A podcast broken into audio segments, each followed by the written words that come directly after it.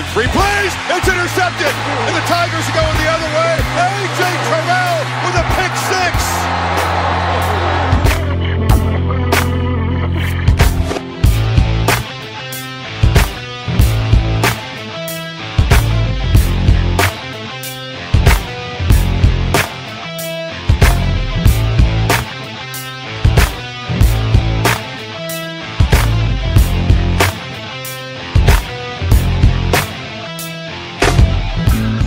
bienvenue pour cette nouvelle émission consacrée à l'actualité du collège football en partenariat avec le site The Blue Pennant avec au programme de cette 92e émission euh, du podcast euh, la semaine 5 passée au, plein, au peigne fin, euh, Clemson au bord du précipice, euh, Notre-Dame sur la défensive, sans oublier les désillusions de certaines équipes classées, euh, Kansas State et euh, j'ai oublié la deuxième d'ailleurs, California notamment en tête. Euh, tout ça avec les chroniques habituelles bien entendu, la chronique draft, euh, les euh, pronos, la chronique yearbook bien entendu avec dans le viseur la saison 1982 et pour euh, développer tout cela, le fondateur et rédacteur du site The Blue Pennant, Morgan Lagré. Salut Morgan. Salut Yellow, bonjour à tous. Alors on va pas se mentir, on, on avait un peu prévenu la semaine dernière qu'on n'aurait pas une semaine extraordinaire. On va peut-être pas être, on va dire, exhaustif sur toutes les rencontres qu'on va évoquer, mais en tout cas, il y a des éléments euh, à mettre en avant et on va commencer euh, tout de suite par un derby, Morgan, le match de la semaine, la direction la Caroline avec la confrontation dans l'ACC entre les North Carolina Tar Heels et les Clemson Tigers. C'est parti.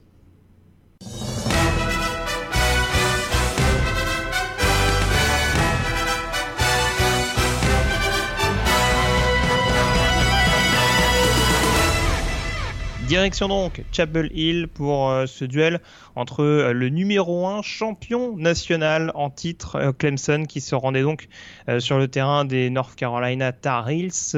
Morgan, on l'évoquait un petit peu la semaine dernière, cette équipe de North Carolina qui, sous l'impulsion de Mike Brown, faisait quand même un début de saison assez solide, avait obtenu des succès assez probants. On pense notamment à, à ses résultats contre South Carolina et Miami lors des deux premières semaines. Alors il restait sur deux défaites, mais avec quand même un calendrier qui était pas, enfin, qui était pas hyper favorable et toujours avec des fins de rencontre quand même assez accrochées. Euh, bah là, ça n'a pas forcément fait exception à la règle et Clemson s'est encore fait très peur. Victoire des joueurs de Dabo Sweeney 21 à 20. Ouais, 21-20, Clemson était effectivement... euh, bah, ça devait être facile. Hein. Euh, il était classé numéro 1, euh, favori euh, par les bookmakers de 28 points si je me trompe pas. Ils avaient gagné leurs 14 derniers matchs avec un écart de 10 points ou plus.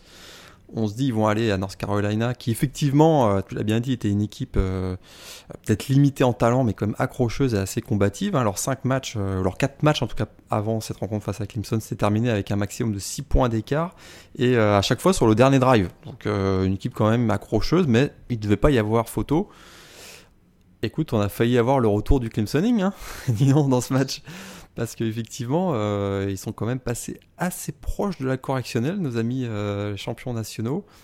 Euh, donc assez vite, si on passe le, film du match, hein, ils se font surprendre assez vite. hein. C'est vrai que premier drive de UNC, 4 plays, une passe de 40 yards de Samuel pour Dayami Brown, et là ça fait 7-0, et on se dit, eh ben, surtout que derrière il y a un field goal manqué de Clemson, et on se dit, là ils se retrouvent dans une situation où ils n'ont pas l'habitude d'être euh, cette saison, c'est-à-dire menés et puis euh, le match bien avancé. Euh, ils ont réussi à revenir avec un touchdown de, de Travis Etienne. Derrière, il y a un fumble de Travis Etienne. Euh, on va en reparler peut-être un peu tout à l'heure d'ailleurs. Et sur lesquels donc, les, les vont capitaliser pour mener euh, 14 à 7. Encore une fois, un drive super rapide de Samuel où il se connecte avec, Bo, avec Bo Corrales. Et puis juste avant la mi-temps, Clemson égalise à 14 partout. Long drive de Trevor Lawrence, 78 yards, qu'il conclut d'ailleurs avec un, une course. 14-14, on se dit à la mi-temps, ils vont, ils vont s'ajuster et puis euh, ça va être une boucherie en deuxième mi-temps. Eh ben pas du tout. Euh, on a eu un beau festival de punt en deuxième mi-temps, puis finalement Trevor Lawrence euh, s'est connecté avec T. Higgins pour donner l'avantage 21 à 14. Et puis il y a un dernier drive de, Car- de North Carolina, long drive d'ailleurs. Il marque le touchdown et il tente une conversion à deux points. Manqué. Chaud, les fesses, chaud aux fesses quand même, hein, C'est hein. ça. C'est, on va dire qu'ils sont un peu tributaire des événements quand même, Clemson, parce que en cas de prolongation, on sait pas trop dans quelle direction euh, ce serait allé. Là, c'est sûr que c'est un gros gros coup de poker qui a été tenté par McBrown, euh, peu concluant. Alors, peut-être une petite parenthèse, est-ce que toi, tu as compris l'appel de jeu justement de, de, North Carolina? On est resté justement sur une cube équipe de, euh, de Samuel euh, sur le côté droit. Ça, ça paraissait quand même un petit peu alambiqué quand on sait les cibles qu'il a à sa disposition. Euh, est-ce qu'il y a peut-être pas mieux à tenter là-dessus Le call, le call est contestable. Par contre, le, le, fait de jouer la conversion à deux points, alors là, je, je partage complètement le choix de Mac Brown. Euh, D'ailleurs, il a très bien, il est très bien expliqué après le match euh, son point de vue, hein, euh, qui est partagé d'ailleurs par de très très nombreux coachs au niveau college football.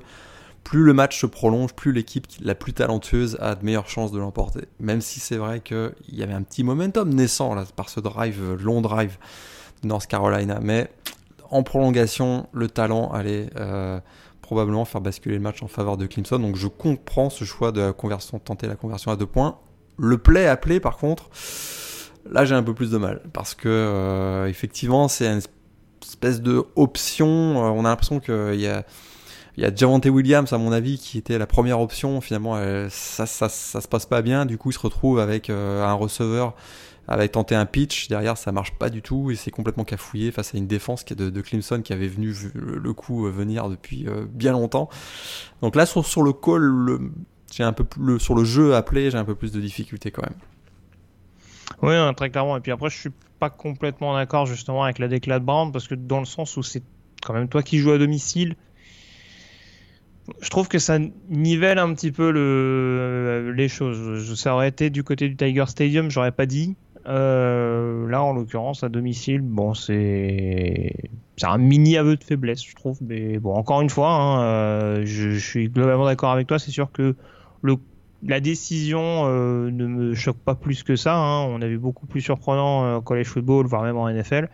Après, c'est vrai que appeler ce type de décision là, Surtout que j'ai pas dans l'idée que Samuel soit quand même le quarterback le plus mobile de college football à l'heure actuelle.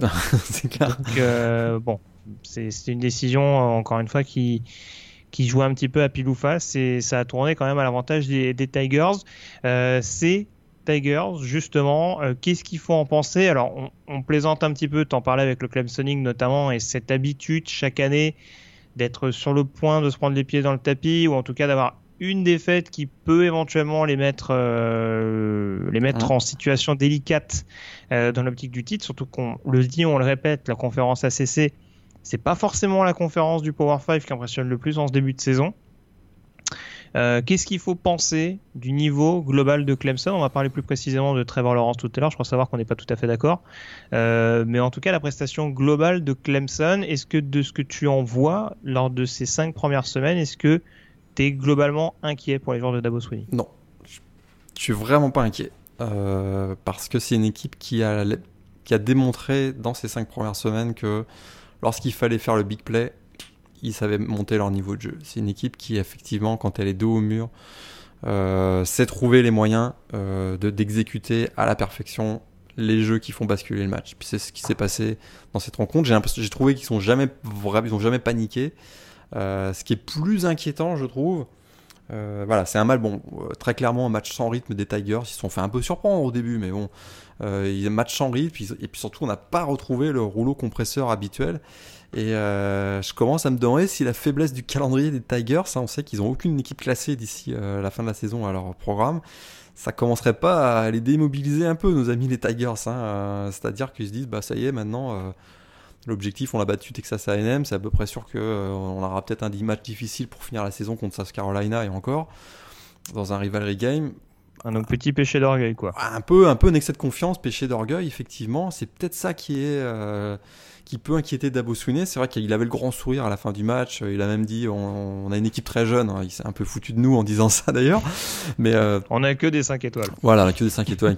C'est un peu foutu, un peu de nous. c'est pas la, c'est pas la plus grosse équipe avec ce, Mais ce, ce contingent de joueurs. Ouais, ce qui m'inquiète et ce qui, à mon avis, lui a pas du tout fait plaisir, c'est que ce type de performance, on le voit jamais du côté d'Alabama. Jamais. On l'a encore vu ce week-end d'ailleurs, quand il y a vraiment un écart de, talent entre deux équipes, Alabama, ils massacrent, ils écrasent, et puis derrière ils sortent Tua dans le quatrième quart. C'est ce qu'on a vu dans, c'est ce qu'on a vu ce week-end, et ça, ça doit un petit peu embêter euh, Dabo Sweeney parce que ça doit peut-être l'inquiéter en se disant euh, voilà une équipe qui est championne, il commence déjà à se monter la tête face à une équipe comme North Carolina, ça pourrait être euh, un peu difficile, mais il y a aussi plus stratégiquement hein, dans le plan de match. Euh, gros boulot du coordinateur défensif Jay Batman quand même de North Carolina, l'ancien de, Army. Il a créé beaucoup beaucoup de confusion dans le jeu aérien des Tigers, avec notamment des blitz multiples. Et on a vu des linebackers aussi qui ont reculé, qui ont drop back sur les coverage. Ça, ça, ça, a beaucoup beaucoup perturbé Trevor Lawrence. Et notre ami Dabo, il s'est fait un peu outcoacher hein, sans ce match face à Mac Brown. Et ça aussi, ça pourrait peut-être un peu l'inquiéter, je trouve. Euh... Ouais, alors, moi, si tu veux, encore une fois, c'est pareil. Je je te dis pas que je suis inquiet plus que ça pour Clemson. Il y a juste un truc, euh, je pense, et ça, je, je me dis que le head coach des Tigers, il doit y penser quand même un petit peu. C'est oui, Clemson peut aller en playoff, mais à quelle position? Ah bah là, ils vont, ils vont commencer à reculer. Hein. Bah d'ailleurs, ils, ils, sont passés de 1 à 2 ce week-end déjà. Bah voilà. Et, euh, et encore une fois, il, y aura forcément un gros poisson de la sec parce que je pense que que ce soit LSU, Alabama, Auburn, euh, au niveau de la SEC West, on commence à afficher ses ambitions. Euh, bon alors, Florida, je demande encore à voir et on aura un gros test le, ce week-end, on va en parler, mais il y a quand même Georgia à prendre en considération. Ohio State également qui fait un excellent début de saison.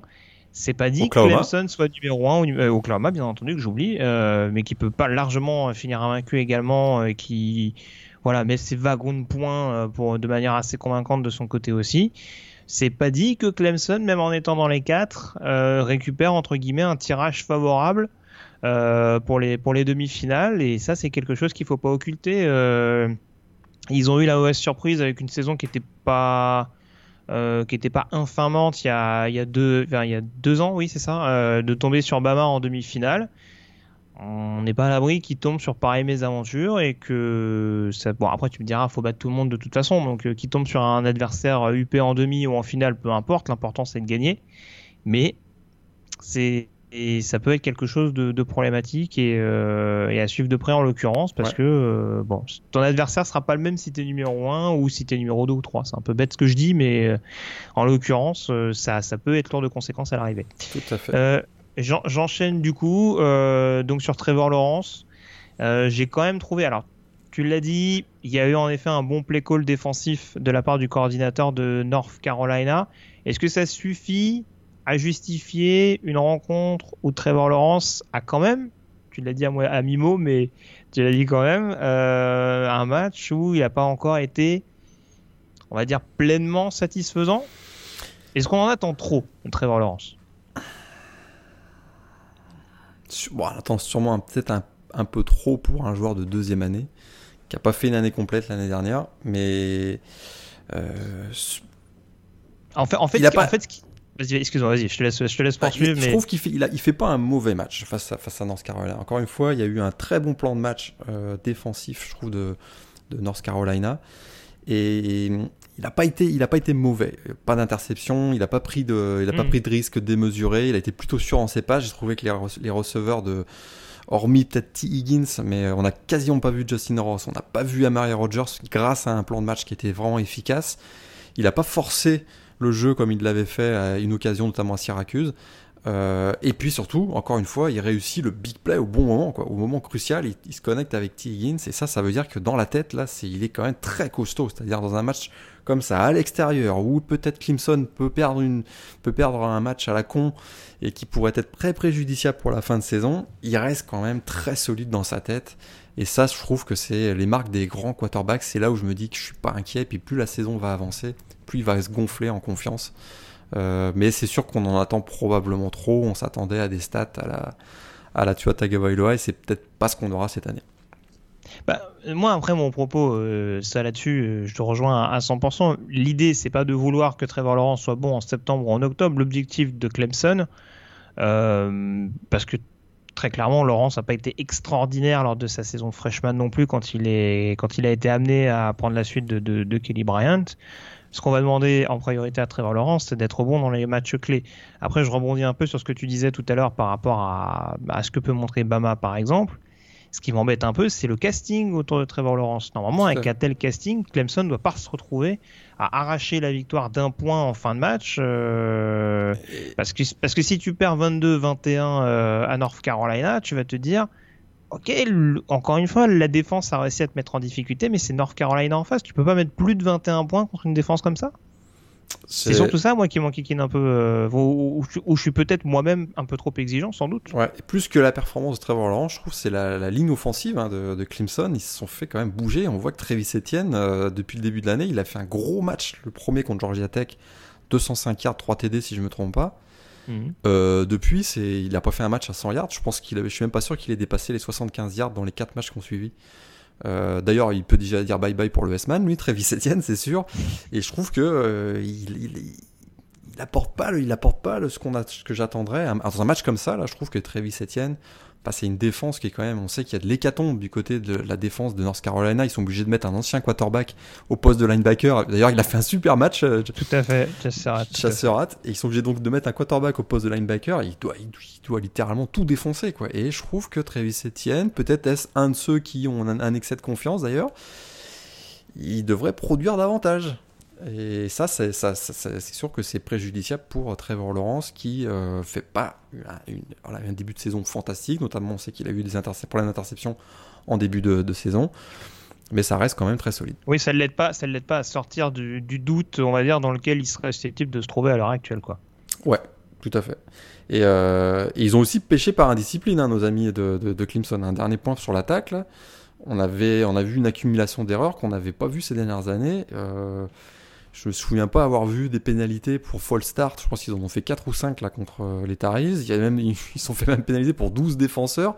Et je pense que même, euh, si je me souviens bien, euh, Dabo Sweeney appelle un timeout parce qu'il se retrouve à 10 joueurs en attaque.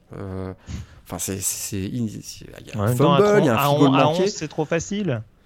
À 11, c'est peut-être trop facile, mais voilà, autour, je trouve que il y a eu. C'est vraiment un match qui peut-être d'ailleurs peut leur, peut leur servir pour la fin de la saison, c'est-à-dire voilà tout ce qu'il faut pas faire. Et euh, un petit wake-up call, comme on dit, euh, c'est peut-être ce qui, ce, qui, ce qui va être euh, retenu de cette rencontre. C'est sûr que s'ils enchaînaient ce type de performance-là dans les prochaines semaines, là, c'est sûr que je serais quand même beaucoup, beaucoup, beaucoup plus inquiet. Très bien. Bon, en tout cas, on, attendra d'en voir un petit peu plus de la part de Clemson. Ça va être compliqué parce que tu le disais, le calendrier n'est pas, pas démentiel non ah, plus pour les Tigers. Mais, sait-on jamais il y a peut-être encore un ou deux matchs pièges d'ici la fin de la saison régulière. On a beaucoup parlé de Clemson, juste vraiment 15 secondes pour parler de North Carolina, mais Samuel, c'est quand même quelque chose. Hein. Mhm. Encore, encore impressionnant, je trouve, pour un trou freshman de 19 ans. Beaucoup de sang-froid, il commet très très très peu d'erreurs. Et surtout, il est capable de prendre le match en main dans les moments cruciaux. Hein. Écoute, euh, il l'avait déjà fait contre Miami, euh, si je me trompe pas. Euh, écoute, il fait un super drive. Vraiment, le dernier drive, je pense qu'il convertit euh, euh, deux troisième down et deux quatrième down. écoute, je suis quand même assez, assez surpris par Samuel. super, super, et très, très prometteur en tout cas. Et puis on a un, petit, un petit mot, là, on a parlé de Chasserat, mais il nous sort un gros, un gros match lui aussi. Hein. 7 plaquages, un sac, 3 quarterbackeries, j'avais noté, et 2 passes défendues. Sympa le match. Tout à fait. Après un match où il avait un petit peu souffert contre son frère euh, lors de la confrontation contre, euh, contre Wake Forest, en effet, c'est assez, assez, bien ressaisi euh, face aux Tigers. Mais je suis d'accord avec toi, c'est sûr que Samuel, il est. Alors la gestion, je sais pas parce que c'est pas le bon terme, mais en tout cas, oui, c'est. On va dire que bon, il est, il est déjà. c'est déjà un playmaker en effet quand il, quand il le faut et quand il arrivera à être pleinement impliqué dans le jeu offensif du premier au quatrième quart je pense que North Carolina aura très clairement son, rôle à jouer. On n'est pas à l'abri d'avoir euh, d'avoir vu, on va dire, les prémices d'une future rivalité euh, de, la, de la finale ACC euh, dans les prochaines années en l'occurrence. Bah, même cette année, UNC sont encore en course. Oui. Oui, bien sûr. Et puis, oui, puis dans la division coastal, euh, va falloir s'affirmer un peu, messieurs. Hein. Ouais, va falloir y aller. Euh, dans ce cas-là, c'est pas les plus mauvais, j'ai l'impression. Non, très clairement. On va en parler tout de suite d'ailleurs. Euh, les autres résultats de la semaine, en commençant par la conférence ACC.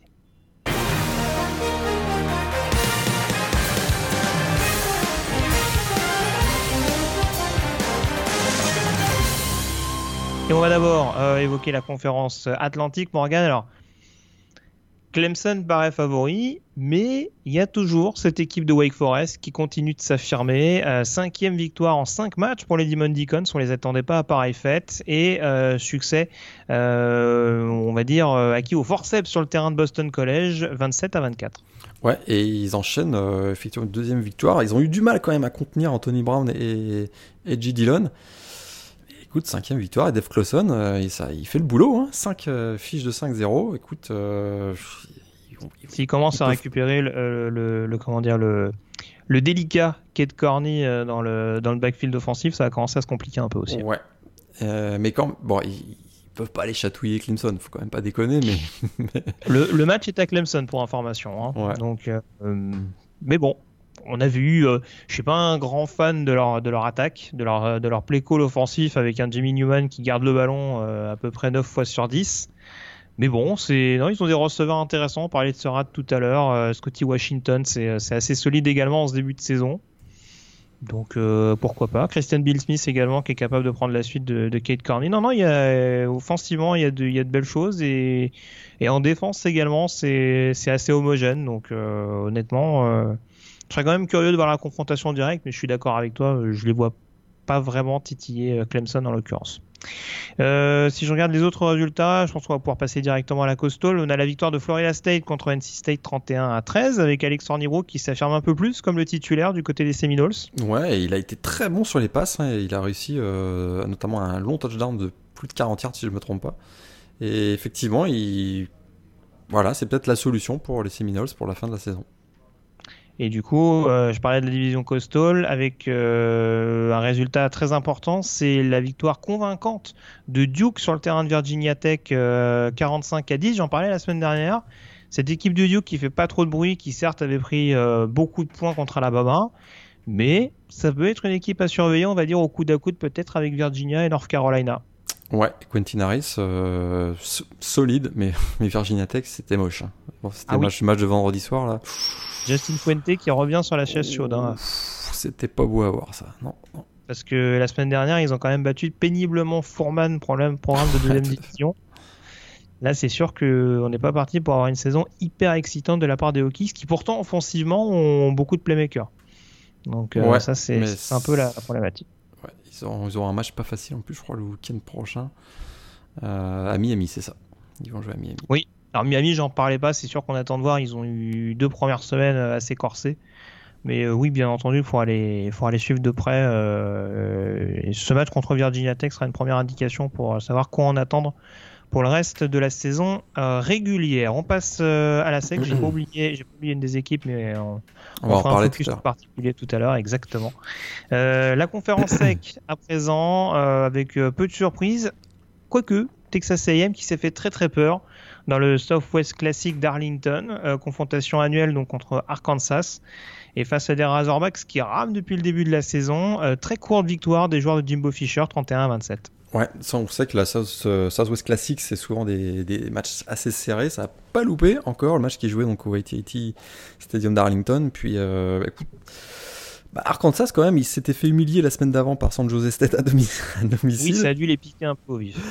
Euh, ils se sont bien réveillés, mais, euh, mais effectivement, euh, un, touchdown de Quartney Davis en toute fin de match sur réception a donné la victoire aux, Aggies. Et bon, Mond a fait un bon match, 3 TD. Voilà, il a fait, on a retrouvé le Kellen Mond qu'on avait vu l'année dernière, mais en face, c'était Arkansas. Quoi.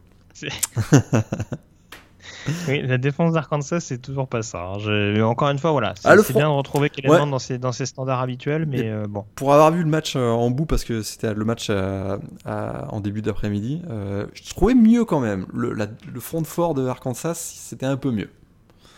C'est pas encore tout à fait ça, la défense, mais le front de fort était un peu mieux. Très bien. pour les autres favoris de la SEC, en tout cas, ça va bien. T'en parlais tout à l'heure, Alabama qui s'impose 59-31. 31 euh, points concédés, mais pas mal de points dans le garbage time en l'occurrence. Euh, Gros match de Davante Smith quand même, le receveur. 11, réceptions, 274 yards, 5 TD. On pourrait croire que c'est un quarterback, mais non.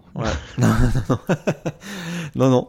Et ça, c'est d'ailleurs 274 yards et 5 TD, c'est un record de la fac d'Alabama pour un receveur. Et il y a 6 passes de TD aussi pour euh, Tagovailoa, qui en est même à 7 dans ce match, puisqu'il fait un TD au sol. Ouais. Enfin, tu, tu, tu me permettras de rajouter que Bama a rarement été réputé pour son jeu aérien. Mais, euh, euh, mais bon, c'est c'est sûr que c'est pas le genre de stat que tu retrouves tout le temps. Oh, ils ont, euh, quand même, ils ont eu Greg McElroy, quoi. C'est vrai. Qu'est-ce qu'il est tech hein. En plus, je dis ça, il y a eu des bons quotes. Euh, John Amat, c'est euh, c'est Alabama, il me semble. Ouais, mais à l'époque, il y en a- non, à y en y en eu sol. deux, trois quand même à travers. Ouais, même. Edgy McCarron. Plus sérieusement, Edgy McCarron était, Oui, oui, bien était sûr, pas bien si sûr. mal. Était pas si mal. Non, je vais rien. On est d'accord. Et puis, euh, tu rigoles avec Greg McElroy, il avait quand même le grand Julio Jones à ses côtés, donc euh, c'est pas négligeable. Là, Euh, tu l'enfonces un peu plus, là. Euh, Auburn, de son côté, qui continue à être très convaincant en ce début de saison. Large victoire contre Mississippi State 56 à 23, c'est pas une surprise en soi. Par contre, on a un Bonix qui commence euh, à monter en puissance au fil des semaines. Euh, ouais, ça monte pas mal, hein, parce que 335 yards à la passe, 2 TD, 56 au sol, 1 TD, donc il en est à 3 TD. Puis, euh, Auburn menait 42 à 9 à la mi-temps. Je me suis pincé, j'y croyais pas, quoi. C'était c'était peut-être des fous. Effectivement, euh, on savait que c'était plutôt la défense des Tigers qui avait porté l'équipe depuis le début de l'année. Euh, là, ils finissent avec 578 yards offensivement. Si on commence à voir l'attaque et la défense qui performent, on se prépare un petit Iron Ball sympa, je pense. Ah ben là, j'en parlais tout à l'heure. Il va y avoir trois confrontations entre Auburn-Bama, Bama-LSU et LSU-Auburn. Celui qui arrive à prendre un, un ascendant sur ces trois confrontations-là, euh, et- et honnêtement, hein, je le dis, hein, on n'est pas à l'abri du tout d'avoir les trois équipes ex en fin de saison. Et en, play- et en playoff. Alors je sais pas en playoff, je m'avancerai pas jusque là, mais déjà il va falloir en qualifier un en finale de conférence et ça, ça va être toute une histoire. Ouais. Bah, Mais, je, euh, je crois qu'Auburn Auburn joue Georgia. Si on a les trois équipes de l'Ouest à égalité avec une défaite et que genre Auburn bat, bat Georgia, tu peux peut-être exclure déjà Ah, le bah, champion de la SEC Est. C'est possible. Ça peut être Et, assez et, et Auburn, ils ont Florida aussi. hein. Et Auburn à Florida la semaine Ils ont...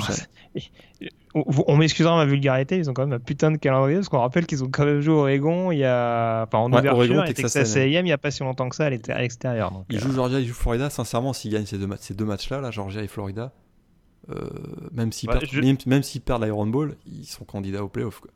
Je pense aussi, ouais. Très très clairement. Euh, et puis juste un dernier résultat dans la SEC, euh, Florida qui s'impose largement contre Towson. C'est pas une énorme surprise en soi, mais en tout cas les Tigers qui restent invaincus avec 5 victoires Ouais. en 5 matchs. 18 passes d'affilée réussies par euh, Kyle Trask dans ce match, record de la fac de Florida, un record qui était détenu par Tim Thibault. Oh, C'est quand même. c'est-à-dire que euh, Tim Thibault a lancé 18 fois de suite pas vrai. Déjà, il a lancé 18 passes dans un match. c'est Oui, c'est oui, oui, oui, déjà pas mal. ouais, ouais, et, ouais. et effectivement, c'était Tim Thibault qui tenait le record. Je pense que c'était Très bien. 17. Un petit mot de la Big 12. Première interception pour Jalen Hurts, mais succès euh, assez large d'Oklahoma contre Texas Tech. victoire 55 euh, à 16. Et puis, toujours dans l'Oklahoma, euh, les Cowboys d'Oklahoma State qui font tomber le numéro 24 au pays, Kansas State. Succès 26 à 13 avec encore un Chuba Hubbard des grands jours. Presque 300 yards au sol, 296, un seul TD, mais bon, il fait une course de 89 yards, donc c'est sûr que ça gonfle les stats, mais quand même, euh, écoute, il est en mode, Enfin, fait- il est en mode S-man. beaucoup- Il fait beaucoup de courses de 89 yards en ce moment. oui, c'est vrai. C'est vrai, mais et Tylan Wallace continue quand même de produire. Euh, donc vraiment, l'attaque d'Oklahoma State est voilà, super bien en place. J'ai adoré cette stat. Donc Spencer Sanders fait 153 yards, dont 145. Alors c'était peut-être pas le. Si si, bah si, si. Ah oui. 145 yards pour Tylen Wallace. Il y a une petite connexion. Il y a une petite Ça, connexion pen- entre les ça penche un peu. J'ai j'ai l'impression que ça penche un peu. Il a son go-to guy, je crois. Ouais. Et puis juste pour info, euh, en l'occurrence, euh, Baylor qui a remporté un succès capital contre Iowa State, Euh, victoire 23 à, à 21 dans un match très très serré où Iowa State a fait très très peur à Baylor. Je me demande s'il repasse pas devant Ouais, en fin de match, s'il ramène 21 à 20. Absolument. Il y avait 20-0, il ramène 21 à 20, absolument. Voilà, et en tout cas, ça permet aux Bears de rester invaincus. Je sais pas trop à quoi faut s'attendre de la part de Baylor. En tout cas, on voit des défenseurs, à l'instar de, de James Lockhart ce week-end, qui sont capables de faire des big plays quand il faut. Maintenant, euh, bon, ça va, ça va être dur d'aller chercher Oklahoma et, et Texas. Voire Ouais. Oklahoma State, qui franchement a perdu sans démériter euh, face aux Longhorns. Mais euh, ça peut être un petit quatuor, on va dire, en attendant d'en savoir plus sur TCU ça peut être un quatuor assez intéressant à suivre. Euh, Je parlais de la défaite de Kansas State, on va enchaîner sur la Pac-12 avec une autre équipe classée euh, qui est tombée un petit peu à la surprise générale. California qui recevait euh, vendredi Arizona State. Alors de toute façon, dans la Pac-12, équipe classée ou pas équipe classée, de toute façon c'est un grand bordel. Donc voilà, euh, California qui s'incline 24 à 17, match qui a coûté très très cher en l'occurrence au Golden Bears. Ouais, la défaite, plus ils perdent leur quarterback Chase Garbers. Euh c'est pas bon ça. Et puis nos, nos, amis d'Arizona State, ils ont l'habitude de faire tomber des équipes classées à l'extérieur. Ils avaient battu Michigan State en mhm. semaine 3, là ils gagnent 24-17 euh, à California. Et puis euh, on a retrouvé Eno Benjamin, hein, 3 TD dans ce match.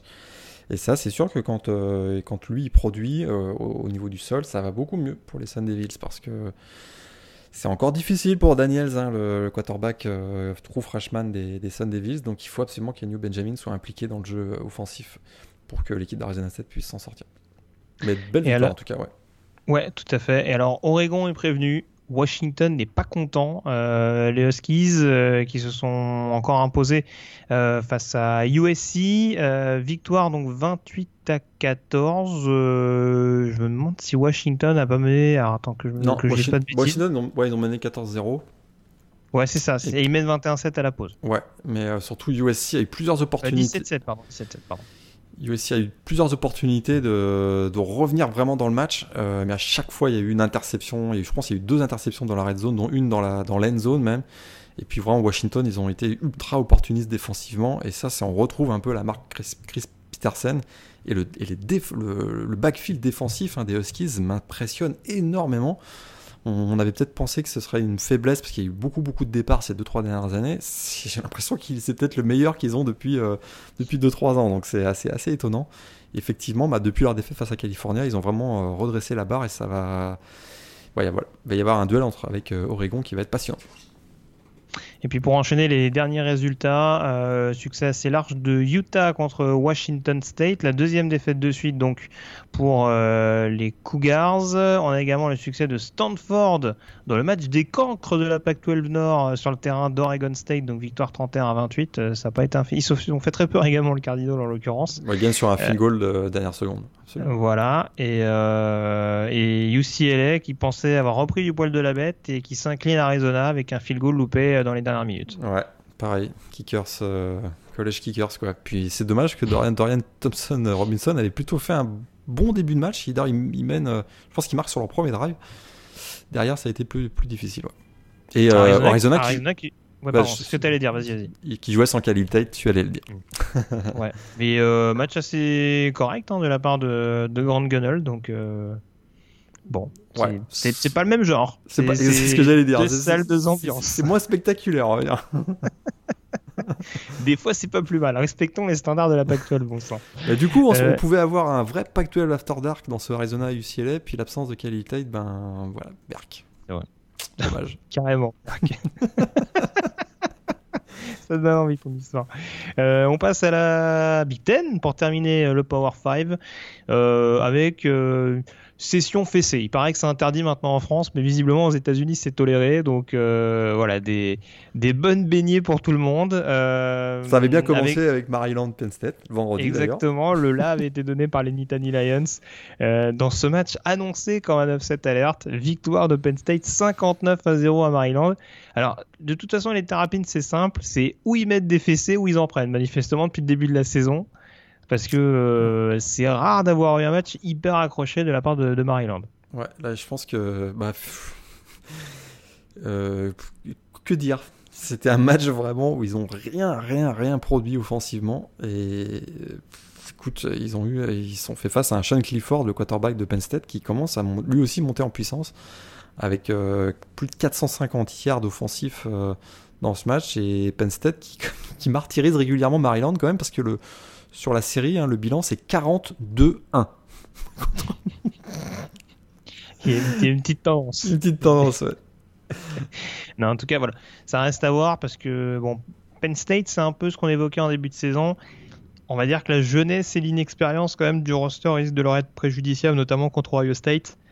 Mais bon, il s'affirme quand même très clairement comme la deuxième grosse force euh, de la Big Ten euh, Est. J'ai toujours un doute sur la division. Big Ten Est, ouais. Donc, en tout cas, message bien envoyé. les Cadors qui ont quand même peu tremblé. Alors, on, un petit bémol sur Wisconsin qui s'impose 24 à 15 contre Northwestern. Alors le score est, je trouve, un peu généreux pour les Whitecats. Ça a un peu ramé offensivement pour Wisconsin avec la défense quand même qui a sorti le chauffe. Euh, il y a encore deux TD défensifs dans ce match, un pick 6 et un retour de fumble. Et, euh, écoute, voilà, il y a un TD encore de Jonathan Taylor. Mais je pense à un moment du match, euh, ils en étaient arrivés à un point où la défense de Wisconsin avait marqué plus de points qu'elle en avait accordé depuis le début de la saison. C'est quand même assez. D'ailleurs, je pense que oui, c'est toujours le cas parce qu'il y a 15 points de, Northwestern. Donc, euh, vraiment, la défense de Wisconsin cette année, c'est quand même quelque chose. Quoi. Ah, ils sont visiblement la saison dernière est un peu restant en travers de la ah, gorge de, oui, tout Paul Chris. Donc euh, à voir. Et puis euh, pour le coup, j'en parlais. Donc euh, trois résultats importants notamment Iowa donc qui s'impose largement contre Middle Tennessee 48 à 3 avec enfin un jeu au sol pleinement performant. Ohio State qui s'est évité une mauvaise surprise sur le terrain de Nebraska. victoire 48 à 7 des joueurs de Ryan Day. Et puis Michigan également qui n'a pas fait dans le détail contre Rutgers 52 à 0 avec pour conséquence le limogeage du head coach des Scarlet Knights. Ouais, là ça commençait à faire beaucoup. Euh, on savait qu'il était, un... c'était un peu déjà difficile, c'était un peu tendu pour lui au début de la saison. Puis là très clairement il n'y a pas de progrès euh, de l'équipe de Rodgers depuis le début de l'année. Donc là, bah, voilà, ça, il termine pas la saison, il s'est fait virer ce matin. Donc euh, Black Monday du côté de Rodgers. comment il s'appelle son remplaçant? C'est Nunzio. Oh, ah, je vais, retrouver, je, retrouver son nom qui sent bon, la mafia italienne de New York. bah d'ailleurs, à part mafia italienne, il y a probablement Greg Schiano qui va arriver du côté de Eh oui, eh oui, pourquoi pas. On rappelle qu'il est, il, est à la, enfin, alors, non, il est, il est au chômage euh, technique, on va dire. Euh, Papa Schiano, euh, qui a refusé le poste de coordinateur défensif des Patriots, c'est en effet euh, son principal fait d'armes en carrière c'est d'avoir mené quand même Rodgers pendant de longues saisons, avoir sorti pas mal de prospects. On pense notamment à Ray Rice, par exemple, euh, ancien running back des Ravens. Peut-être, je sais pas si c'est le meilleur exemple, mais euh, en tout cas, il faisait partie de ces, de ces joueurs à avoir été révélés du côté de Rodgers. Euh, D'ailleurs, Mohamed Sanou également, euh, l'actuel joueur d'Atlanta. et donc, le remplaçant de Chris H n'est autre que Nunzio Campanile. Donc, voilà, ça continue. Enfin, voilà, c'est une petite tendance, hein, les, les, les, coachs itano-américains c'est pas le premier, à mon avis, ce ne sera pas le dernier. Euh, voilà pour cette parenthèse hyper intéressante et culturelle, en effet. Euh, bon match de Brian Lewarky également du côté de Michigan State. Euh, Michigan State, dont on a encore du. qui montre un visage différent, on dira, chaque semaine, mais qu'enchaîne quand même un quatrième succès en cinq matchs. Ils vont quand même le regretter longtemps. Hein, ce, revers de peu face à Arizona State dans les circonstances qu'on sait. Parce que, on va dire que, bon, quand il faut quand même aller chercher la victoire, ils sont capables de le faire un peu inquiétant quand même de prendre 31 points contre Indiana à domicile. Euh, la défense de Michigan 7 qui devait être leur grande force. Euh, bof quoi. Très bien. Bof. Et t'allais pas sortir euh. une blague sur le nom du quarterback d'Indiana quand même euh, Non, qu'est-ce que j'aurais pu dire sur le nom du quarterback d'Indiana Je sais pas, t'as souvent des bons jeux de mots. Anyway, on continue. Non, non, pas ce genre-là. Je suis pas, euh, je suis pas, non, non, non attends. Euh. Ouais, j'aurais pu dire Ironette ses cendres. On parle de Michael Penix en l'occurrence, mais j'aurais, j'aurais pas, j'aurais pas fait d'autres blagues. Parfait. Ah, en tout cas, Michael Penix a fait un super match. Ah, j'aurais pu dire qu'il était couillu. Ah, par exemple, il était couillu d'attaquer, d'attaquer la, la, la defensive back euh, de Michigan State. Et écoute, euh, c'est un, un, prospect 4 étoiles et on pourrait bien en mm. parler beaucoup plus dans les années qui viennent parce que moi je trouve qu'il commence à bien carburer notre ami Michael Penix. Donc 31 euh, points quand même contre Michigan 7, c'est pas mal. Non, je, je, suis d'accord avec toi, je, je vous rassure. Euh, après, c'est vrai qu'Indiana reste un peu dans, dans l'ombre des, des cadors, mais là, en l'occurrence, il, il, a été assez satisfaisant. Et ça va mieux que le voisin Purdue qui perd euh, Elijah Sindelar sur fracture de la clavicule et qui perd Randall Moore sur une blessure au genou. Les deux sont forfaits euh, au moins pour le prochain match contre Penn State. Et Purdue, c'est difficile cette année. Hein. Ah bah c'est sûr que ceux qui ont Randall Moore en fantasy, ils font la gueule. ah oui et je, crois, et je crois savoir que ce sont les mêmes qu'avait JT Daniels en début de saison.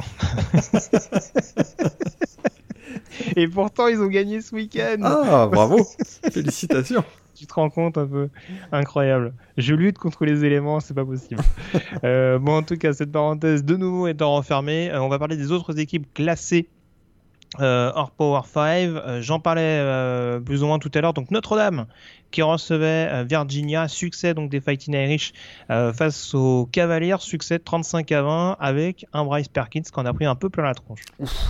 Écoute, il a été très bon la, première mi-temps. L'équipe de Virginia menait d'ailleurs, si je me trompe pas, à la mi-temps 17 à 14.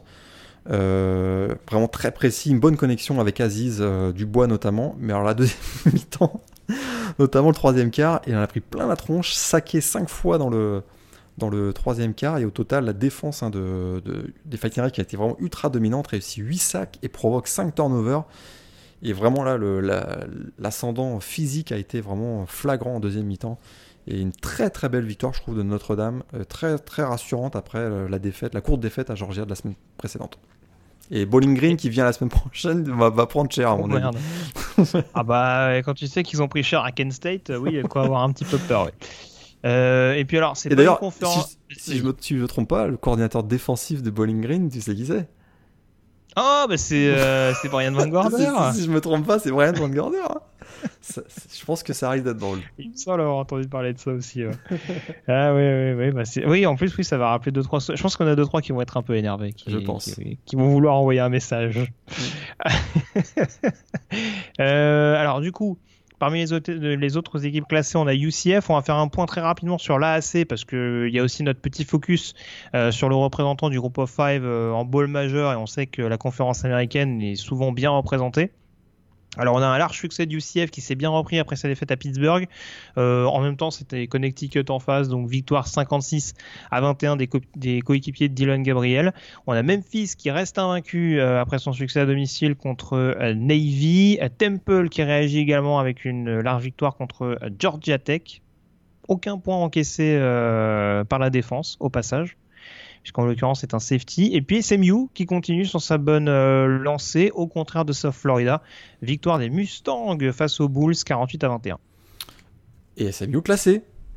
Et première, SMU classé. Première bah, fois depuis 1986. Et dis donc, euh, Shane Buchel, ça marche très très bien du côté des SMU. Ça, c'est l'ancien quarterback de Texas qui fait un très très bon début de saison. Et euh, on a le retour du, du Pony Express. Ah ouais, ils, ont, ils ont un quatuor, c'est euh, entre Bushel, Jones, Prochi et, euh, et Robertson, c'est euh, assez, assez incroyable. C'est Pro... vraiment une équipe, faut savoir, faut savoir quel, quel match-up tu, tu privilégies quand tu es coordinateur défensif. Hein. Ouais, et James Prochi, un beau petit prospect NFL. Mmh, attention, attention à lui, attention. Euh, et puis, alors j'en ai pas parlé. Puis victoire de Cincinnati également à Marshall, hein, pas pas mettre de côté parce qu'ils ont perdu lourdement à Ohio State, mais euh, dans la AC ils auront très très clairement leur mot à dire. Euh, Marshall qui se trouve avec une fiche de 2-2. Euh, tac tac tac. Je regarde les autres résultats. Qu'est-ce qu'on a de beau? Tac, je rebrosse tout ça. Tac tac tac tac. East Carolina a gagné un match quand même. oui, enfin contre l'ogre Old Dominion. J'espère. Ah bah attends, même... mais ils gagnaient, gagnaient plus donc ils ont gagné. C'est vrai, c'est vrai. Bah, résultat important, c'est la victoire de Toledo contre BYU.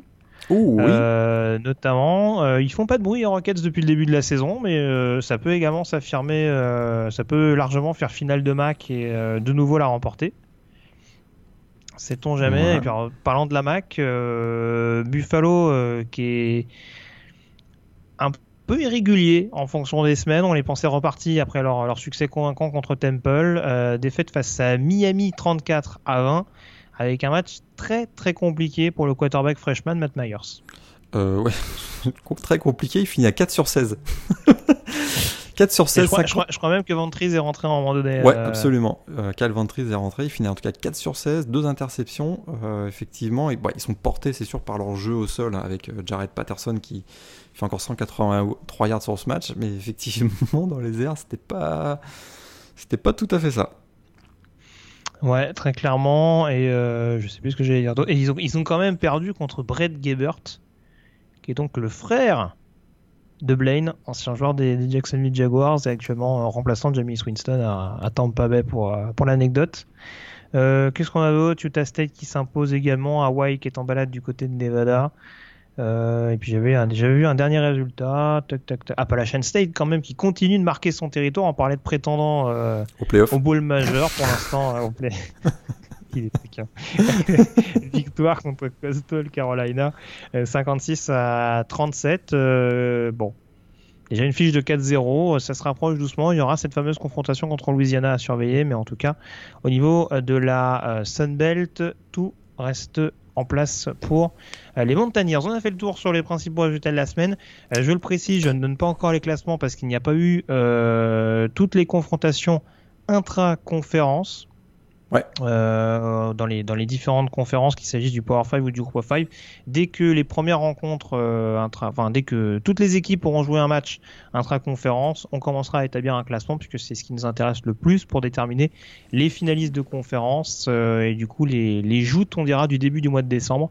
Ouais. Pour l'instant, on se garde ça de côté avec les fiches générales. Le plus important pour l'instant, c'est de savoir qui reste invaincu pour être prétendant au euh, playoff. Trois matchs, ouais, les trois matchs vite fait, trois matchs à revoir cette, euh, cette semaine. North Carolina, Clemson quand même, euh, même pour rien, rien que pour voir Samuel, c'est intéressant. Moi j'ai bien aimé Notre-Dame, Virginia. écoute, Ouais. je trouve que c'était un match intéressant. Puis vraiment, là, celui qu'il faut pas louper cette semaine, on n'en a pas parlé, je crois. Troy, Arkansas State. Oh, ah, eh, ah, t'as réussi, bravo. Super, super bon petit match, beaucoup de points. Ça se joue, euh, je vous spoil pas, mais ça se joue jusqu'à la, à la fin. Et écoute, euh, si, vous n'avez pas l'habitude de voir Troy et Arkansas State, parce que j'imagine que si vous n'êtes pas non plus des malades à regarder tous les matchs de Troy et d'Arkansas State, bah, si on en a un à regarder, c'est celui-là. Ouais, je vois, soyez rassurés, même moi qui suis un grand fan de la Sunbelt, je ne regarde pas tous les matchs de Troy et d'Arkansas State. Euh, D'ailleurs, celui-là, je l'ai pas vu, donc je vais faire en sorte de le regarder, même si en effet, je suis spolié moi du résultat. Mais euh, je suis en effet très curieux de voir ça. Euh, les grosses défenses, euh, c'est mon dada. Voilà. Euh, très bien. Bah, du coup, on va pouvoir enchaîner la chronique draft tout de suite avec nos top joueurs hebdomadaires ainsi que notre joueur de la semaine. C'est parti.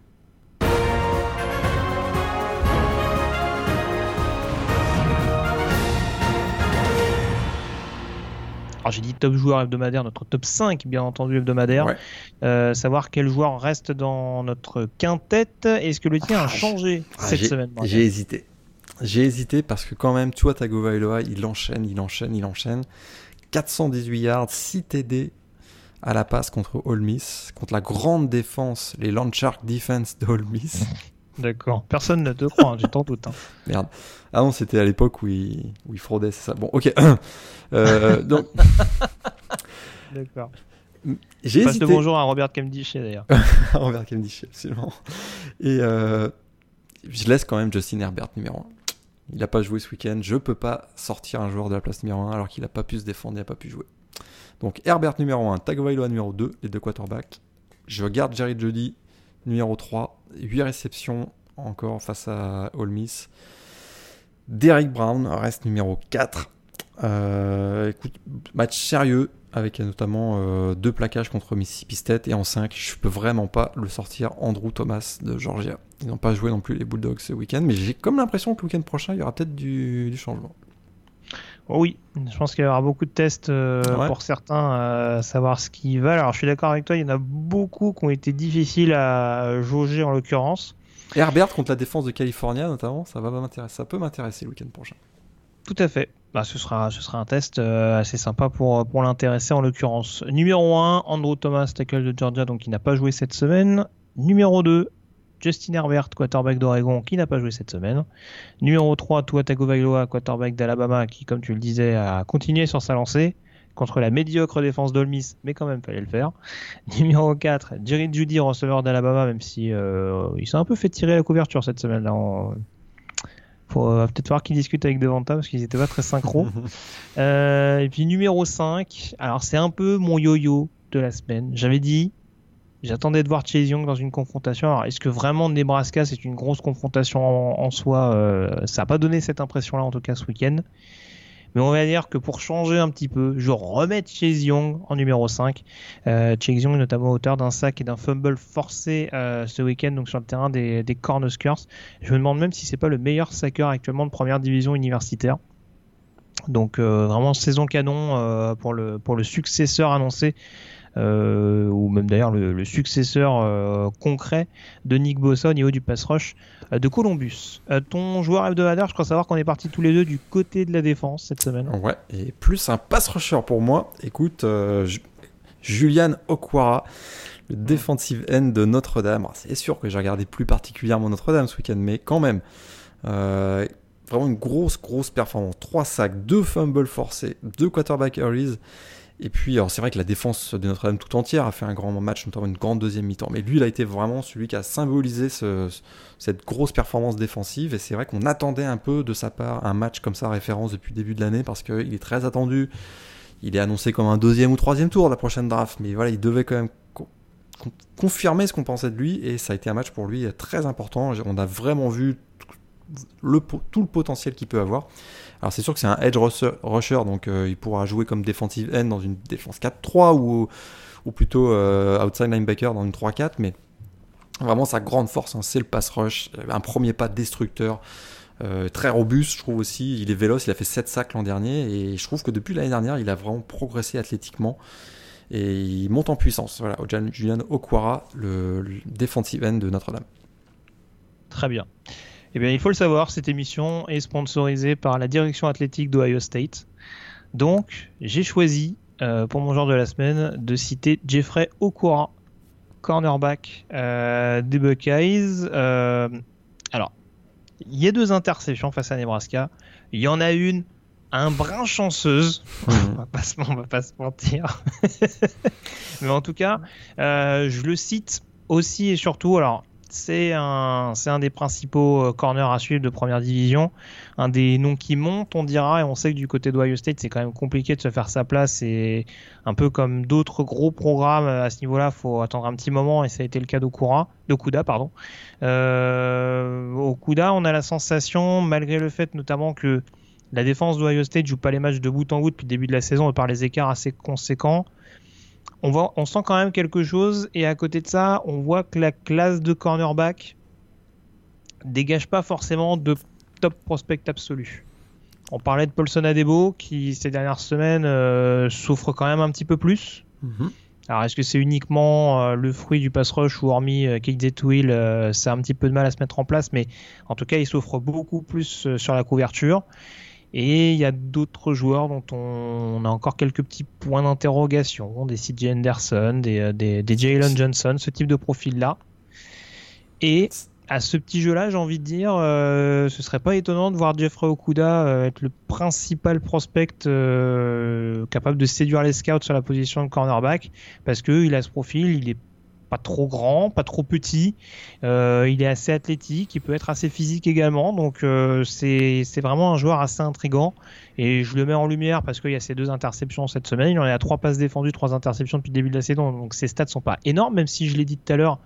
En cinq semaines, Ohio State n'a pas joué que des matchs au complet, on va dire, enfin que des matchs de bout en bout. Euh, donc voilà, c'est pour ça que je tenais à le mettre en avant, même si la défense n'a pas été le seul élément déterminant de la large victoire d'Ohio State sur le terrain de, Lincoln. On a fait le tour sur cette chronique graph, Morgan. On peut désormais s'intéresser à la chronique Yearbook et on parle à présent de l'année 1982.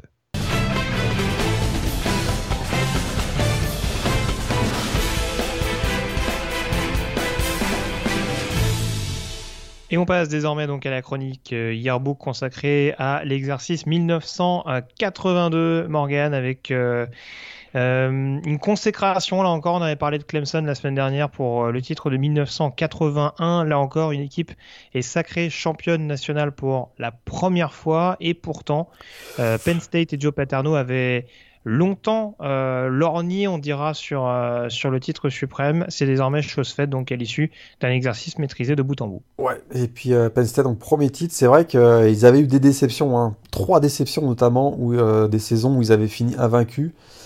Et ils ont fini, et Jopa en, en, devenait fou. C'était 68, 69, 73 de mémoire, où ils sont invaincus et ils sont snobés par les, les votants du, de la paix. Mais là, 82, ils prennent leur revanche. Et effectivement, euh, premier titre de champion national enfin pour, pour Jopa. Avec, ils, sont, ils sont menés toujours à l'époque par le quarterback Todd Blackledge et le running back Kurt Warner. Et voilà, ils, ont, ils chutent pourtant, ils ont une petite déroute, petite défaite quand même en début de saison contre Alabama. ils perdent 42-21. Malgré tout, ils s'accrochent dans leur, dans leur long de leur calendrier et ils vont finalement aller jouer le, Sugar Bowl face à Hershey Walker et Georgia et ils vont l'emporter. Mais ce sera quand même un peu controversé cette année-là, malgré tout, parce que la même année, un SMU mené par le Pony Express euh, termine invaincu la saison euh, et même a remporté le Cotton Bowl. Donc euh, finalement, ils ont qu'un match nul contre Arkansas et on se, tout le monde dit qu'à l'époque, SMU méritait peut-être de gagner le titre, mais c'est vrai qu'il y a le début de l'enquête sur les magouilles qui, qui, amènera à la, voilà, la death penalty. L'enquête a, débuté et puis probablement que les votants de la paix se sentaient mal d'aller donner le titre à SMU, surtout qu'ils avaient donné le titre à Clemson l'année précédente et que Clemson était en probation à cause de la révélation de, Magouille sur le recrutement. Donc euh, ils ne voulaient pas recommencer la même erreur en donnant le titre à SMU et Penn State en a aussi profité, c'est en tout cas ce qu'on dit de, de l'époque. Bon, en tout cas, ce que ça nous permet d'avoir un Sugar Bowl euh, de nouveau hyper animé entre un numéro 1 et un numéro, numéro 2. 2. Absolument. Euh, et alors du coup, euh, raconte-nous un petit peu ce qu'est-ce qui fait la différence pour Penn State face euh, aux Bulldogs emmenés par un RJ Walker au, sommet de son art, hein, qui dispute son dernier match du côté du côté d'Athènes. Et il y avait une petite défense quand même à l'époque hein, du côté des Nittany Lions. Hein. on se souvient que déjà l'année précédente au Rose Bowl, ils avaient limité Marcus Allen à 83 yards. Bah là, notre Herschel Walker qui tourne à 200 yards quasiment toute l'année, il est limité à à peine 103 yards. Puis ça, ça fait vraiment toute la différence. C'est la défense hein, de la défense de Penn State très clairement qui, qui, euh, bah, qui, a complètement contré euh, Herschel Walker. Et puis ce, ce, jour, ce jour-là aussi, euh, notre ami Todd Blackledge décide de faire un gros match avec 228 yards à la passe. Et puis finalement, ben, l'événement qui va donner la, victoire à Penn State, c'est une interception du defensive back Mark Robinson en fin de troisième quart, qui fait vraiment beaucoup beaucoup de bien parce que Georgia commençait à retrouver un peu le momentum. Ils étaient revenus à 20-17. Et là, ils s'en remettront pas. Et donc, euh, Penn State va, va l'emporter. Et le classement final finalement de la paix sera euh, Penn State numéro 1, SMU numéro 2, Nebraska numéro 3, Georgia numéro 4 et UCLA numéro 5. Alors cette saison elle est importante aussi parce que le collège football devient euh, le centre d'attention principal aux États-Unis, notamment parce qu'il se passe quelques petites choses du côté de la NFL. Ben voilà, nos amis de la NFL, les professionnels font la grève pendant 57 jours et du coup ben, tous les fans de, de football aux États-Unis se, concentre sur le college football et euh, vraiment les stades étaient pleins, il y avait une effervescence, beaucoup de surmédiatisation même. Et c'était, il y avait vraiment une vraie excitation euh, cette année, euh, cette année 82 autour du college football. Faut dire aussi qu'il y avait, il y avait des petits joueurs sympas. Cette année-là, on va en parler tout à l'heure avec la draft, ce qui fait que il y avait, il y avait quand même des joueurs qui, attiraient l'attention. Il y avait bien sûr Archie Walker qui était toujours là, mais il y avait des petits quarterbacks, petits quarterbacks sympas aussi. C'est la dernière saison aussi de Bear Bryant. Hein. On, peut quand même le, noter. Il démarre avec un bilan de 5-0, une victoire 42-21 contre Penn State. On dit c'est pas possible, un baroud d'honneur, il va, il va encore être champion. Mais là, ça part en sucette après au, mois de novembre, notamment avec 4 défaites sur leurs 6 derniers matchs. Et euh, il finira quand même sur une bonne note avec une victoire au Liberty Bowl contre Illinois. Mais euh, le 26 janvier 83, il fera une crise cardiaque et finalement, bah, il décède avec 323 euh, victoires à son tableau. Ouais, toute proportion gardée, ça rappelle, euh, ça rappelle la situation de Joe Paterno, hein, qui, avait été, qui est décédé à peine quelques semaines après son, son, départ officiel du programme. Et là, ouais, 28 jours après, après son départ d'Alabama, bon, ça se termine un peu mal. lui, qui a terminé, lui qui a perdu d'ailleurs l'Iron Bowl cette année-là. Ouais, contre Auburn, euh, absolument. Contre Auburn dans un match à suspense, euh, défaite 23 à 22 face aux, face aux Tigers. Euh, donc oui, ça c'est ce qu'on pouvait dire. L'autre chose importante, en effet, et ça va rejoindre un petit peu ton, ton fun fact, Morgan, on a eu là encore une, une saison d'un point de vue ranking absolument folle. parce que j'ai pas donné le ranking de pré-saison, mais il fallait quand même un petit peu se pincer. Alors Alabama, qui était à l'époque troisième, bon, on se doutait pas que la fin de saison allait être un petit peu houleuse. Euh, Nebraska quatrième, euh, pour le coup, c'est pas ce qu'il y a de plus surprenant. Pittsburgh numéro 1 malgré le départ de certains joueurs cadres hein, dont on parlait notamment lors d'une précédente émission. par contre, Washington se retrouve classé numéro 2. Et North Carolina classé numéro 5, ça c'est quand même deux choix assez curieux. North Carolina qui va d'ailleurs descendre assez rapidement, mine de rien, dans le classement. et une anecdote assez savoureuse d'ailleurs concernant les Washington Huskies. oui, parce qu'ils viennent numéro 1 en, profitant finalement en, semaine 2 euh, d'une difficile victoire de Pittsburgh 7-6 contre UNC. Euh, ils sont numéro 1 jusqu'à la fin du mois d'octobre. Et mais bon, c'est vrai qu'ils gagnent, euh, voilà, ils gagnent difficilement leur match, mais ils restent invaincus, donc on les laisse numéro 1. Et là, le 25 octobre, ils battent Texas Tech 10 à 3. Et malgré tout, ils perdent la première place. Pittsburgh redevient numéro 1. Et là, ce qui est drôle, c'est que Pittsburgh redevient numéro 1 sans avoir joué.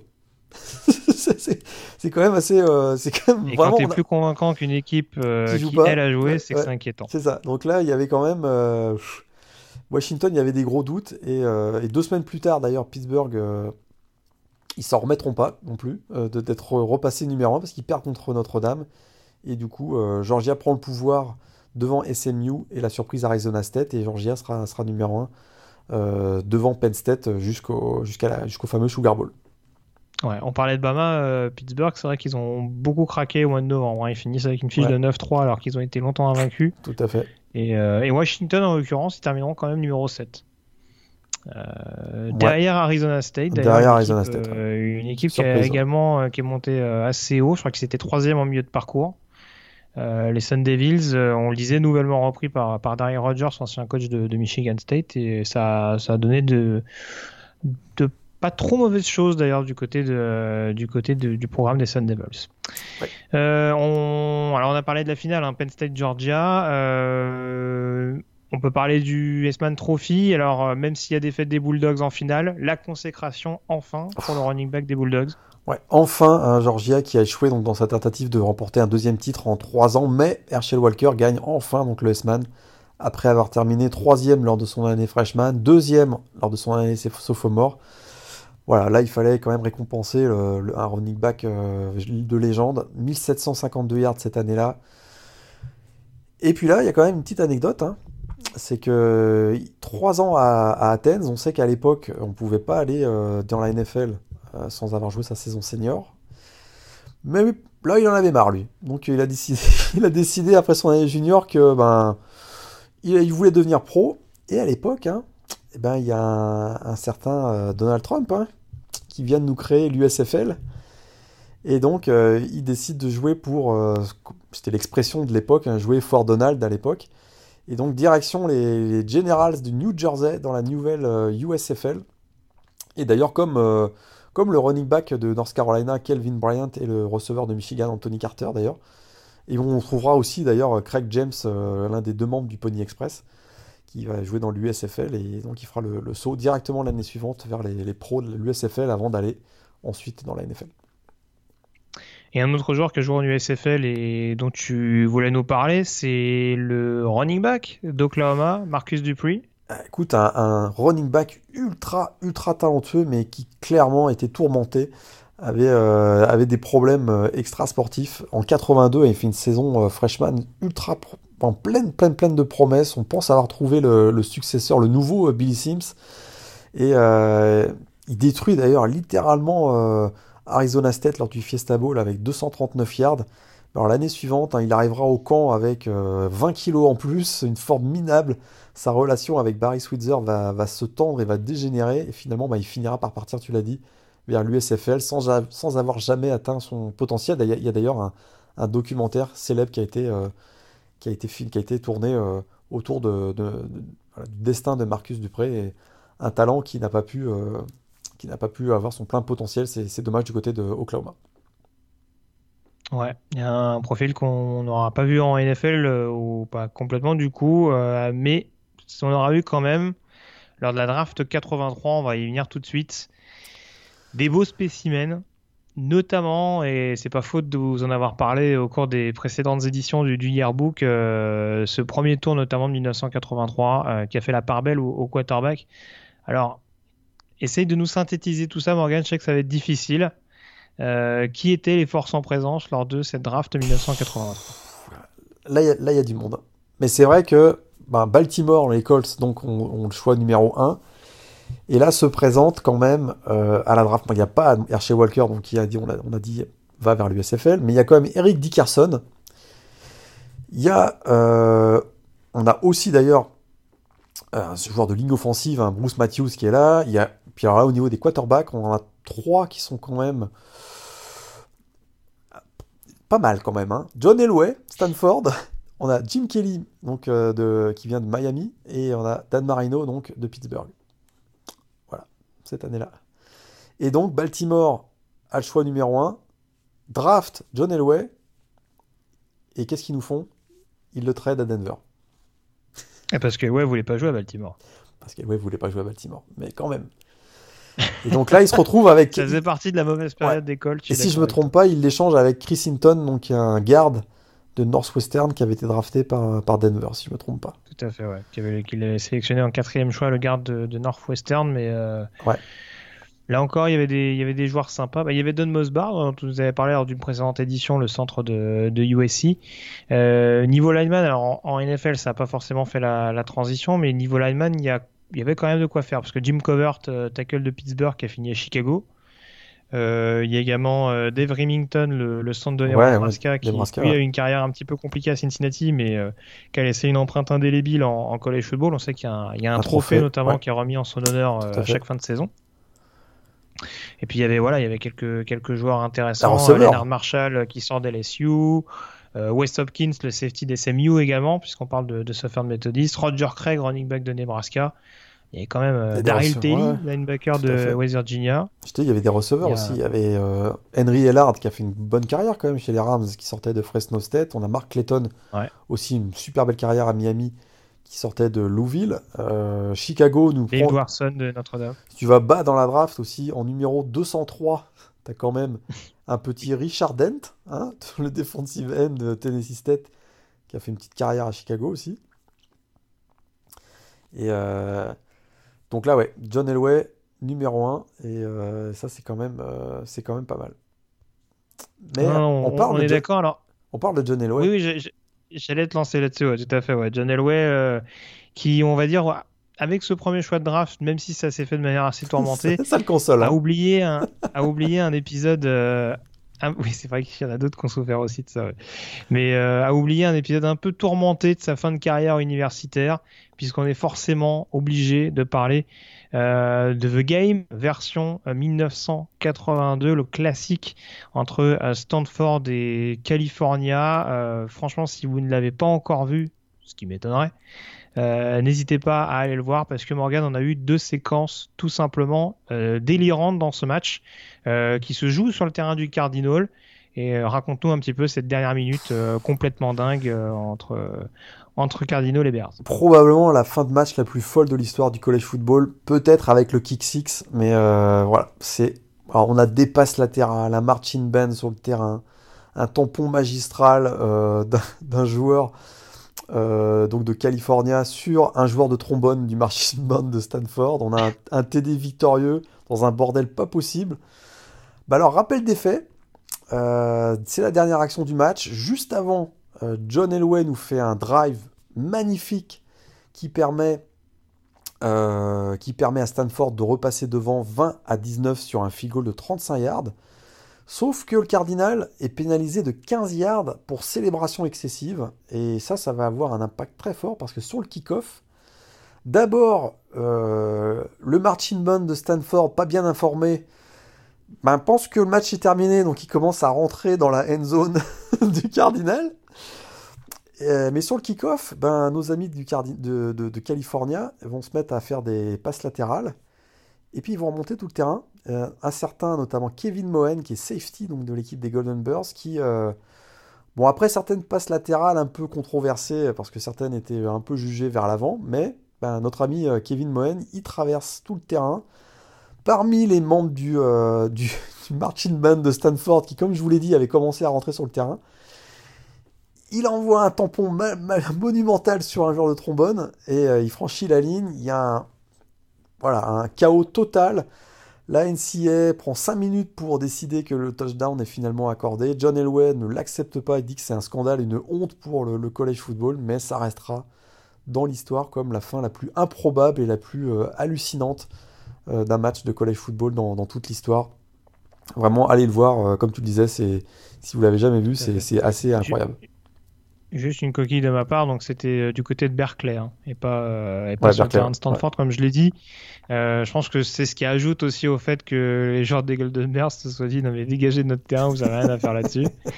Euh, ah, il se... ouais, non, il euh, Là, il se... il se, lâche bien hein, sur le tampon du, du, genre de ah, trombone. à mon avis, il a encore des séquelles aujourd'hui, le pauvre. mais, mais alors pour le coup, alors ce qui est dingue, alors, on sait, il y a grosse rivalité entre Stanford et California. Euh, voilà, je pense que John Elway avait envie de terminer sur une bonne note euh, son, cursus euh, universitaire à Stanford avec une victoire contre l'ennemi juré. par contre, ce qu'il faut quand même situer, c'est que les deux équipes avaient une fiche absolument catastrophique cette saison-là. On s'en rappelle parce que, voilà, en effet, il y a, une fin de match qui est délirante avec déjà les prémices de ce que va donner John Elway chez les pros et puis en effet ce, ces passes latérales successives et en effet la dramaturgie ajoutée par la, par la présence du Marchit Ben de, Stanford. Mais bon, sur le papier, c'était clairement pas la grosse affiche, le match qu'on attendait le plus à l'issue de cette saison 82. Mais voilà, c'est un truc, en effet, tu le disais, Morgan, à voir absolument euh, pour tout amateur du, du college football. On a fait le tour en tout cas pour, euh, conclure sur cette édition 1982. On peut dès à présent s'intéresser au prono pour la semaine prochaine.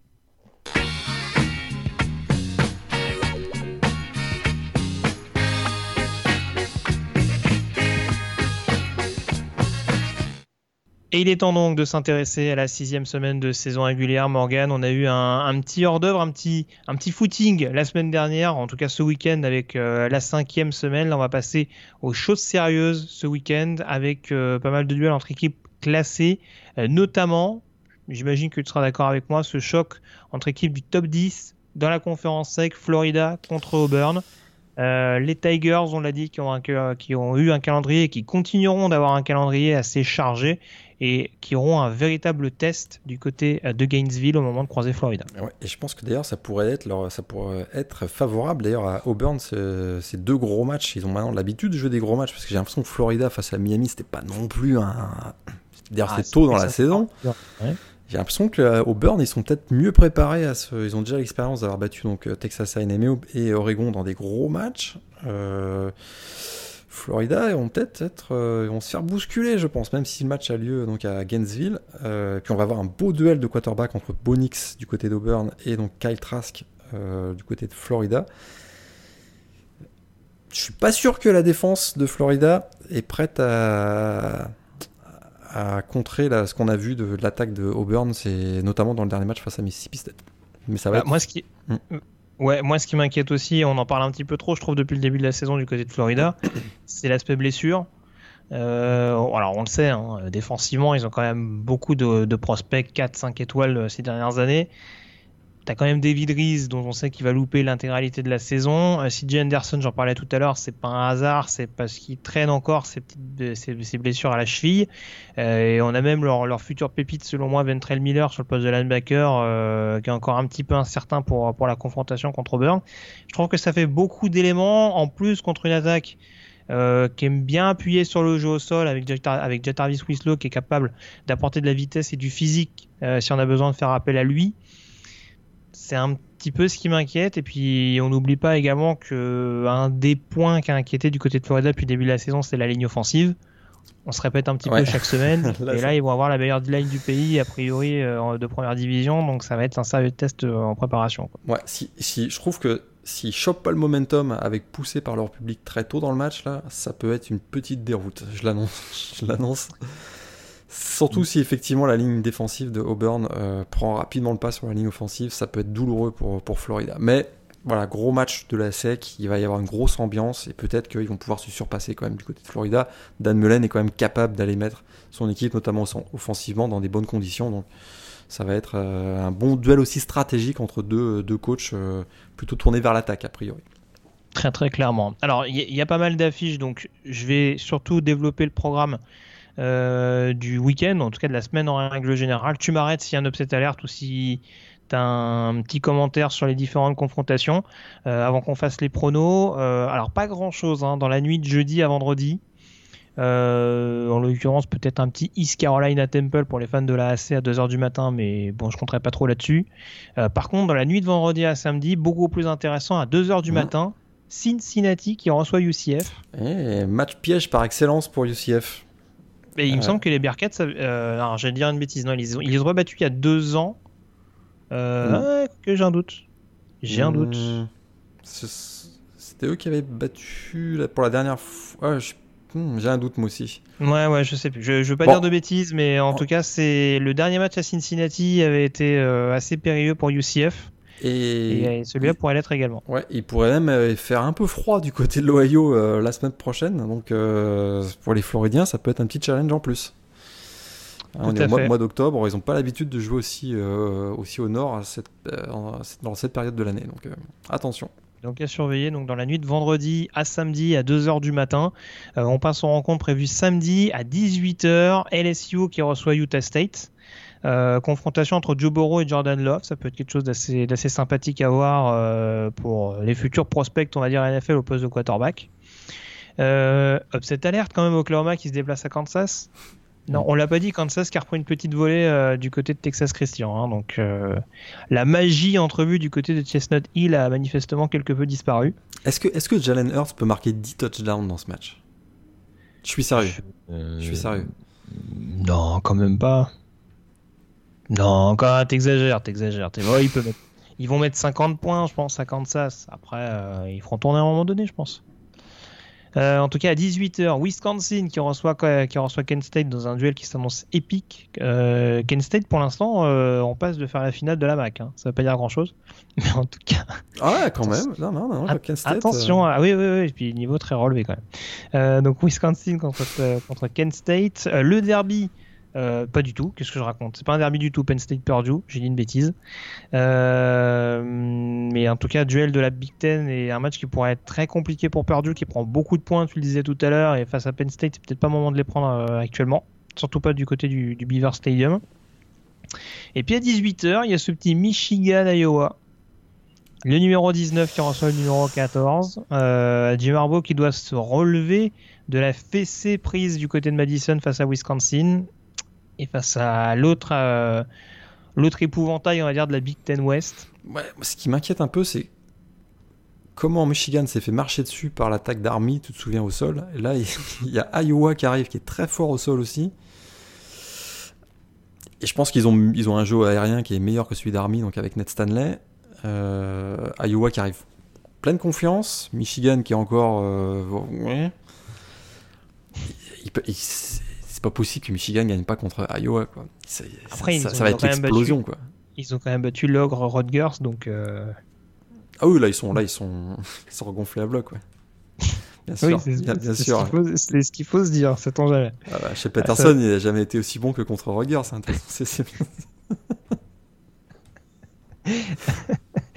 en tout cas, on continue sur la match de 18h. Oklahoma State à Texas Tech. Ça peut être un upset alert, ça. Euh, les Cowboys qui sont venus dans le top 25. Moi, pour moi, Oklahoma State gagne. Hein. Mais, euh... oh non, mais Texas Tech cette année, il n'y a pas de défense. Oui, ah oui, ça qui... Ah, tu dis ça comme s'il y en avait déjà eu une. c'est ça qui m'inquiète un peu. Mais. avec Gibbs, là, il y a 2-3 ans, là, ils en avaient, ils avaient été pas si mal. C'est vrai, vrai qu'ils ne prenaient que 36,8 points de moyenne, je suis d'accord avec ça. Écoute, euh, dans les standards de la Big 12, c'est pas mal.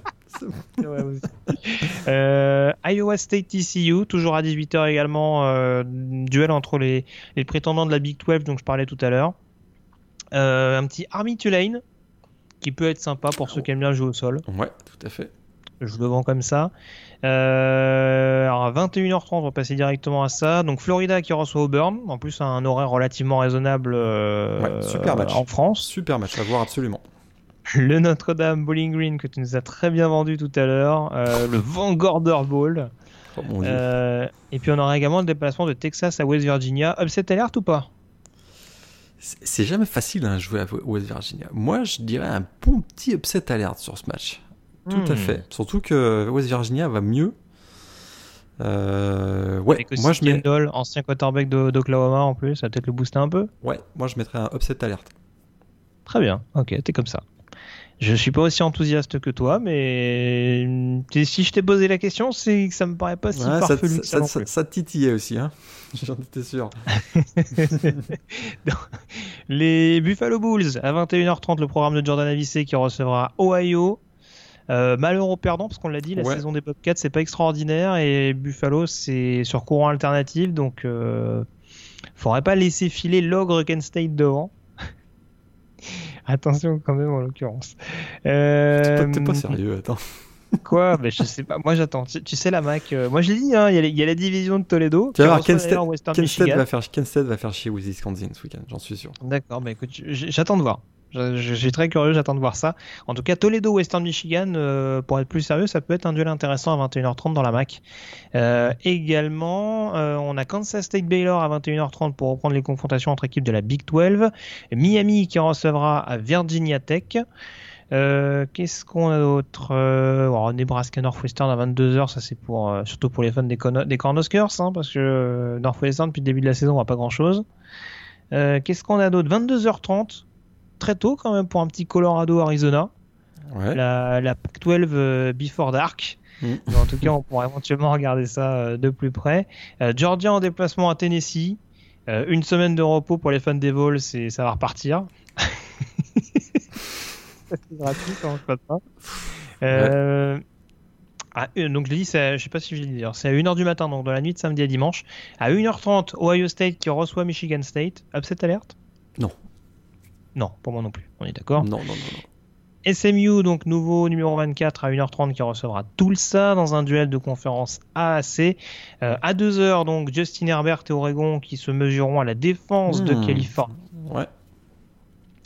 À 2h, il y a un petit duel sympa également entre Duke et Pittsburgh pour euh, Ah, potentiellement une place en finale de conférence Exact, ACC. exact. Euh, et puis sinon, qu'est-ce que j'ai Euh, Déplacement de Washington à Stanford à 4h30 du matin. Bah ça, on avait l'habitude que, que ce soit des gros matchs, mais là, vu, vu le niveau de Stanford cette année, hmm, Tout à fait. Tout à fait, ça craint un peu. Euh, Boise State, numéro 16, donc à 4h30, qui se déplacera également à UNLV. Upset alerte ou pas? Non. Attention Attention, Nevada Las Vegas. Tout à Très fait. gros problème. Tu pourras pas dire que je te l'ai pas dit. Hein. Il peut toujours se passer des trucs bizarres à Las Vegas, hein, on le sait. C'est vrai, c'est vrai. Des paris comme ça tentés. euh. Des soirées un peu arrosées, ce genre de choses. On sait, on sait jamais. Mon avis, on a bien vu des problèmes de clim euh, à Austin. hein. Donc tu sais, moi à Las fait. Vegas, il peut se passer n'importe quoi. Hein. Deux, trois stripteaseuses que on voit à des étudiants athlètes. Et, voilà. Et ça finit par un upset. C'est ça. Attends. On pourra. On fera un match de la semaine là-dessus. La semaine prochaine, j'en suis sûr. bon. Bon, je te remercie en tout cas, Morgan, d'avoir été. On va- va, on va envoyer, on va envoyer Loïc à, à UNLV Boise State. Il a peut-être déjà pris son billet.